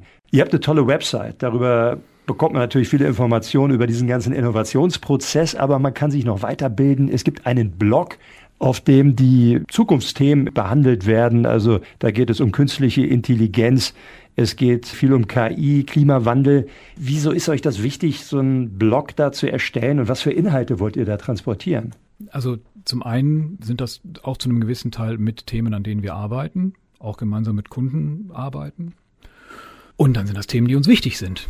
Und einer meiner Kollegen beispielsweise, der Michael Matlon, der ist sehr auf dem Thema unterwegs und macht sich sehr intensiv Gedanken darüber, was Architektur mit uns tut und wozu uns Architektur befähigen kann und wie wir also Städte und damit das Miteinander gestalten können der hat letztlich zu mir einen Satz gesagt, ich weiß gar nicht, ob er von ihm originär ist, aber der sagte zu mir, keiner will in einer autofreien Stadt leben, bis er es tut. Und das finde ich so ein Thema, das, also das nagt seitdem in mir, weil natürlich kann ich mir das, okay, jetzt kann man wieder die Ausrede, wir leben auf dem Land und so weiter, ne? Aber dann denkt man sich schon, manche Dinge wären halt schon viel schöner autofrei. Was musst du dann tun, um sowas zum Beispiel zu erreichen? Ne? Und was macht das mit den Menschen, die da leben? Und wie attraktiv macht es das Leben dann da? Das sind Fragestellungen, die findest du auch auf dem Blog immer und die finde ich schon, oder die finden wir sehr hochinteressant. Also jede Menge Inspiration für unsere Gegenwart, aber auch vor allem, wie gestalten wir unsere Zukunft? Ihr gestaltet die Zukunft von vielen Unternehmen, aber auch von Non-Profit-Unternehmen. Ihr habt auch unter anderem so ein Obdachlosenheim mit unterstützt, Obdachlosenasyl für Frauen. Ja, also da ging es auch dann darum, wie Entscheidungen getroffen werden. Also gerade in solchen Themen hast du auch in den Non-Profit-Organisationen, wenn du in kritischen Situationen irgendwie unterwegs bist, das können solche Frauenhäuser sein, das kann Obdachlosenhilfe sein, das kann hier Drogenberatung oder Drogenbetreuung sein, solche Geschichten. Da musst du deine Mitarbeiterinnen auch befähigen, Dinge zu tun. Und da ging es dann vor allem auch um die Frage, wie schaffen wir das, dass unsere Leute vor Ort das quasi Richtige entscheiden können. Also wie befähigst du die Entscheidungen zu treffen, dass du auch damit deine Unternehmenskultur mittragen kannst und dass sie im Sinne des Unternehmens entscheiden. Und das ist für so einen Non-Profit, die dann direkt am, in Anführungszeichen gesprochen, Kunden arbeiten, ist das schon ein großer Schritt gewesen. Also damit quasi die gesamte Führungsteamstruktur und so weiter nochmal zu hinterfragen, machen wir da das Richtige. Was wurde da verändert? Da haben wir einen Prozess gestartet, wie es ums Führungsverhalten ging, was ums Führungs, Führungsfähigkeiten, Transformationsfähigkeiten ging und dann auch, wie müssen wir jetzt Führung aufstellen. Was sollte da besser werden? Mitarbeiterzufriedenheit zu steigern, Mitarbeiterüberlastung runterzubringen und am Ende des Tages Leute natürlich auch für so einen Job weiter zu begeistern. Ist euch das gelungen? Ich denke schon. Das ist ja eine Kernfrage, die wir gerade in so vielen Bereichen haben. Ja, ob es in der Pflege ist oder in so vielen Berufsfeldern. Das hast du immer. Ne? Deshalb, deshalb habe ich das im Eingangs unseres Gesprächs so ein bisschen flapsig gesagt. Ne? Wenn du heute eine Krise hast, schlägt das für dich doppelt zu. Also in Amerika war das schon immer so. Da habe ich das das erste Mal sozusagen im Brennglas gesehen. Wenn die Mitarbeiter irgendwie mitbekommen, wenn das nur den Anschein macht, ein schwaches Signal dafür bekommen, dass das Unternehmen nicht solide auf dem Boden steht, so die Profitabilität irgendwie wackelt oder so, dann suchen sich die Besten schnell einen neuen Job. Und wenn du jetzt heute dir anschaust, jetzt sind wir in Deutschland, auf Mitarbeiterloyalität, ja, können wir mehr bauen, als wir überm Teich können, aber die erodiert auch, weil wir Fachkräftemangel haben. Also alle anderen, die jetzt irgendwie gucken, okay, da ist einer angeschlagen, lass mich mal gucken, was ich an guten Leuten da finde. Und deshalb kannst du dir das schon nicht leisten. Deshalb musst du dir da nochmal noch mal Dollar Gedanken machen. Wie sieht denn meine Zukunft aus? Wie halte ich das stabil, damit ich für Mitarbeiterinnen weiter attraktiv bin? und ich nicht in dieses Problem hineinkomme, dass ich irgendwie Hände und Füße ringend Leute suche und dann nehme das und dann das diejenigen Leute einstellen muss, die gerade zur Verfügung stehen. Wenn wir jetzt ein paar Schlussworte suchen wollen und vielleicht noch so ein paar Handreichungen mitnehmen wollen, was würdest du jetzt auch jedem Einzelnen, der das vielleicht hört und sich selber genau diese Gedanken macht, weil letztendlich betrifft es jeden von uns. Wir müssen uns immer wieder aus unserem Kern heraus neu einstellen auf die Herausforderungen der Gegenwart und der Zukunft. Wie kriegt man das hin? Man hat ja so viel um die Ohren, dass man sich tatsächlich fit macht für die Zukunft. Ja, aber das stimmt ja nicht. Das ist eine Frage der Priorität. Wenn du keine Zeit hast, deine Axt zu schärfen, weil du Holz hacken musst, dann musst du halt weiter Holz hacken. Da hält sich dann mein Mitleid aber in Grenzen.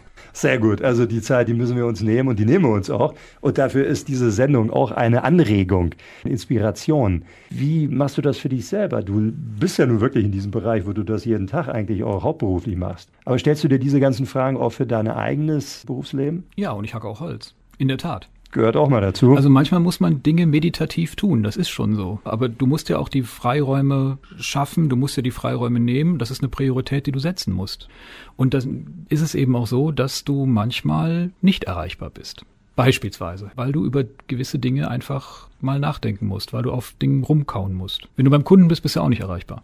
Du hast einen anspruchsvollen Job, du bist Geschäftsführer von The Living Core. Wie hast du dich persönlich weiterentwickelt oder verändert, seitdem du damals äh, von der Schule abgegangen bist und erfolgreich da studiert hast und deine Karriere angefangen hast? Also, dass ich erfolgreich studiert habe, ist ja deine Arbeitshypothese. du hast einen Doktor gemacht, ja, okay, also von daher würde ja, ich vermuten. Das, das kann ich signalisieren, da hast du recht. Also ich glaube, wenn man von der Uni kommt, Andreas, korrigiere mich, wenn ich jetzt falsch liege, dann glaubt man, dass man mit unheimlich vielen Antworten ausgestattet ist. Mittlerweile glaube ich, dass ich ganz gut da drin bin, einigermaßen passende Fragen zu stellen. Und damit hast du eine gewisse Demut schon, wenn du irgendwie mit Problemen konfrontiert bist. Und was viele Leute meiner Meinung nach einfach nicht gut genug tun, ist sich Zeit fürs Problem zu nehmen. Also nimm dir Zeit, das Problem zu verstehen und das Problem auch gern zu haben. Egal was das für ein Problem ist, was du da gerade hast. Weil wenn du das Problem richtig verstanden hast, dann bist du einer Lösung drei Schritte näher, als du sonst gewesen wärst. Was gehört dazu, dass man das Problem versteht? Ich würde mir einbilden, dass man natürlich, wenn man Probleme hat, sich damit wahrscheinlich mehr befasst, als es einem lieb ist. Was gehört dazu, dass man kompetent sich mit einem Problem befasst, dass man es versteht? Das kommt natürlich aufs Problem an, aber du musst dir auch wiederum die Zeit nehmen und manchmal brauchst du auch eine gewisse Unterstützung dazu, zu sagen, okay, was ist das Problem jetzt genau? Du kannst natürlich die einfache äh, Antwort geben, was dann sozusagen hier im Dumbing Down unterwegs ist, also zu sagen, ich, ich simplifiziere die Dinge dermaßen, dass sie einfach keine sinnvolle Antwort mehr zulassen, zu sagen, mein Umsatz geht runter, heißt ja, die Antwort darauf muss den Umsatz wieder hochbringen. Das ist ja die erste Iteration, die du gehst. Die reicht wahrscheinlich nicht. Um dann nochmal weiter zu fragen, okay, warum ist das so? Warum passiert das so? Und was möchtest du denn dann als Entscheider eigentlich erreichen in dieser ganzen Geschichte? Und warum glaubst du, dass das sinnvoll ist, was du da erreichen möchtest in diesem ganzen Thema? Und was wäre denn ein Ergebnis dessen, was da sein kann? Und gibt es vielleicht auch andere Ergebnisse? Und reden wir immer noch über genau das Problem und haben wir das Problem jetzt richtig verstanden oder müssen wir noch mal eine Runde tiefer gehen bei dieser ganzen Geschichte? Das kann schon sehr, sehr, sehr, sehr, sehr tief gehen. Aber damit hast du dann das Problem verstanden. Und es geht bis auf den Kern. Und das ist ja wirklich das Thema dieser Sendung, The Living Core. Also der Kern eines jeden von uns. Und das ist toll, wenn man das selber weiß. Viele wissen ja gar nicht wahrscheinlich, wo der eigene Kern eigentlich ist. Und das hast du uns heute ja nahegebracht in vielen verschiedenen Geschichten und in vielen verschiedenen Facetten. Also gar nicht so sehr nach draußen zu gucken, sondern erstmal bei sich selber zu gucken. Wie findet man den? Denn das ist ja auch nicht einfach zu sagen, wo ist eigentlich mein Kern? Was sind so die Anhaltspunkte dafür, dass ich den erkenne?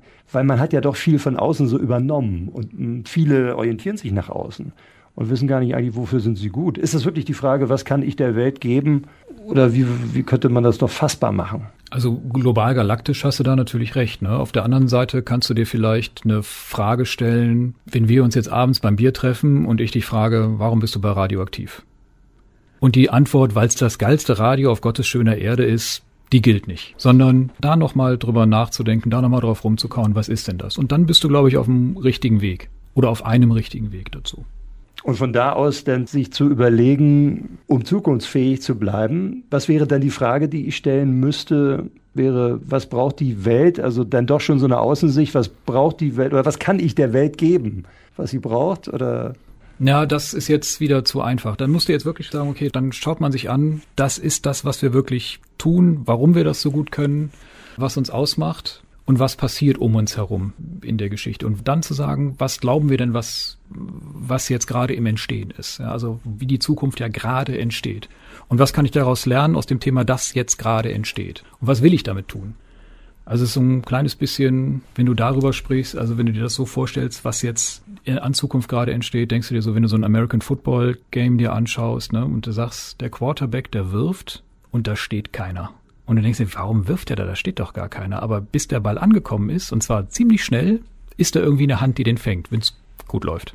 Und so ist das irgendwie. Da ist noch nix, aber da wird was sein. Und bei uns haben wir, glaube ich, eine Trefferquote von 100 Prozent bisher, was sowas angeht mit unseren Kunden.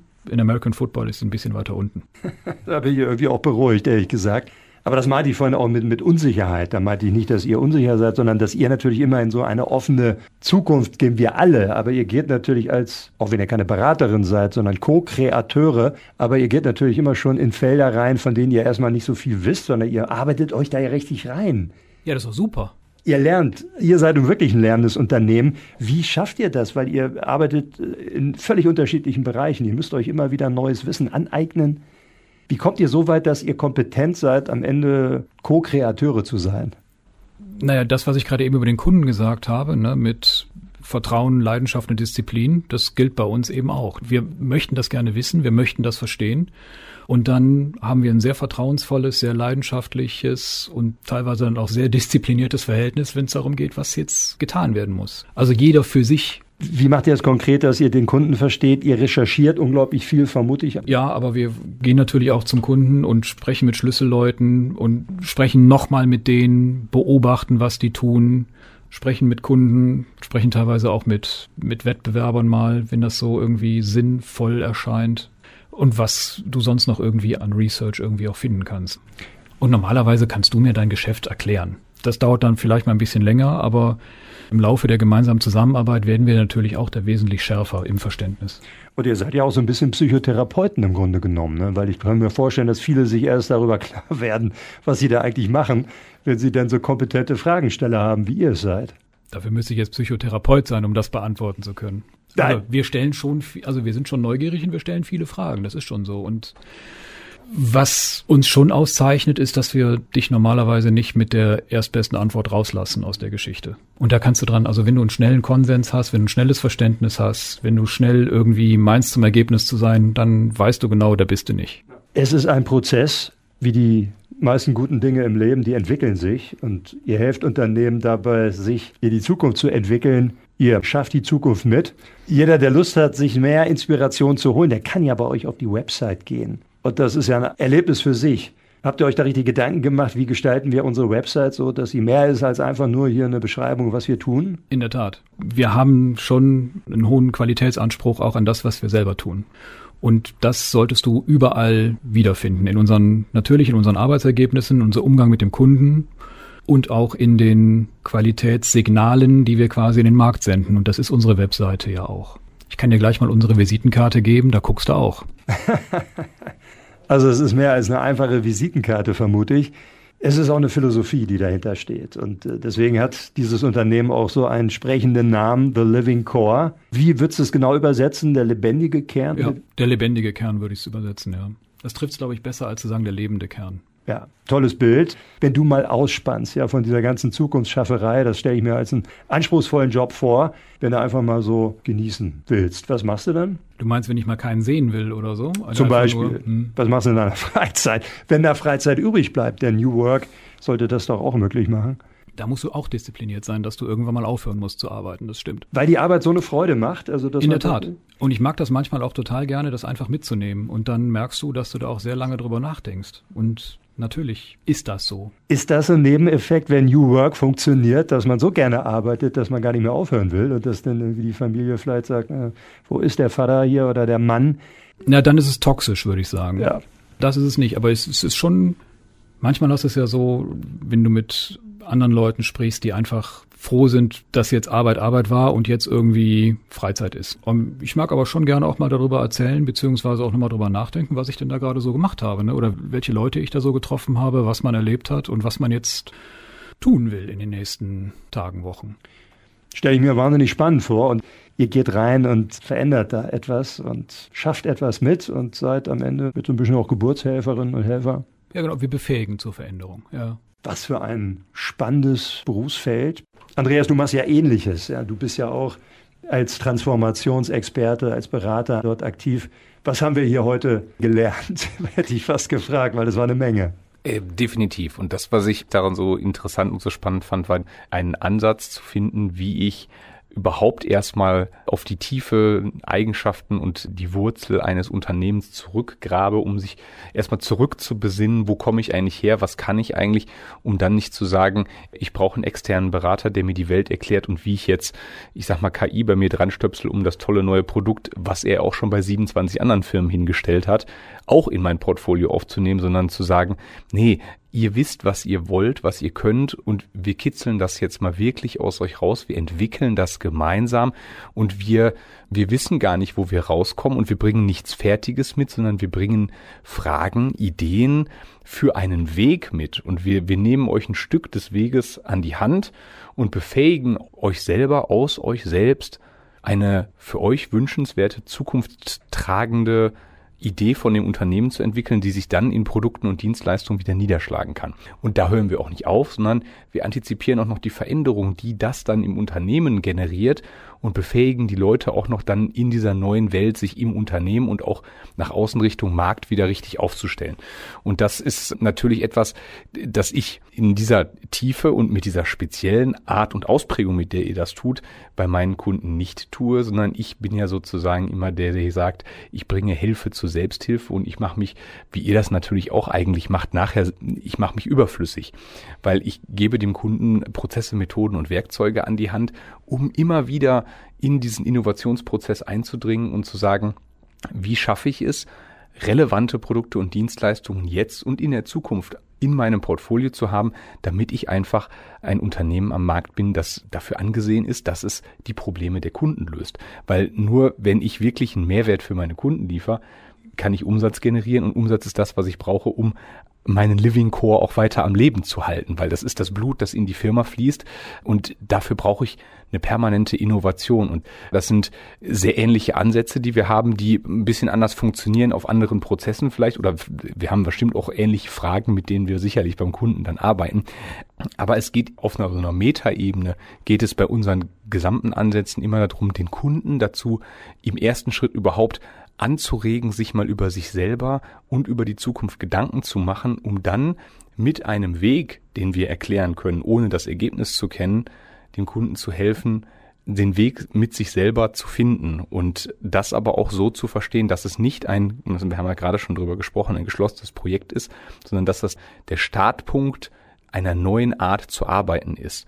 Und das ist unglaublich spannend. Ich glaube, das verbindet uns und ich glaube, deswegen haben wir da auch so einen, so einen guten Austausch darüber und sind auch, glaube ich, deswegen beide in diese Richtung gekommen, weil wir merken, wir möchten das nicht nur für ein Unternehmen machen, indem wir arbeiten, sondern wir möchten das mit vielen Unternehmen teilen und viele Unternehmen auf ihrem Weg in die Zukunft berühren, beeinflussen und ihnen die Möglichkeit geben, ihren eigenen Weg aus sich selbst herauszufinden und das immer wieder zu sehen, was dann daraus passiert, wenn wir mal da waren und mit den Kunden gearbeitet haben und zu sagen, naja, ein kleines Stück des Weges war ich dabei und auch wenn das nirgendwo steht, aber da haben wir mitgearbeitet und das, das macht dann auch in, in der Retrospektive stolz und das ist so die Motivation, die ich da für mich rausziehe. Ich glaube, das geht dir nicht anders und das macht einfach unglaublich Spaß in diesem Innovationsprozess zu sehen, wie Kunden zu einem eigenen Selbstverständnis kommen, wie es in die Zukunft gehen muss, wie das funktionieren könnte und die ersten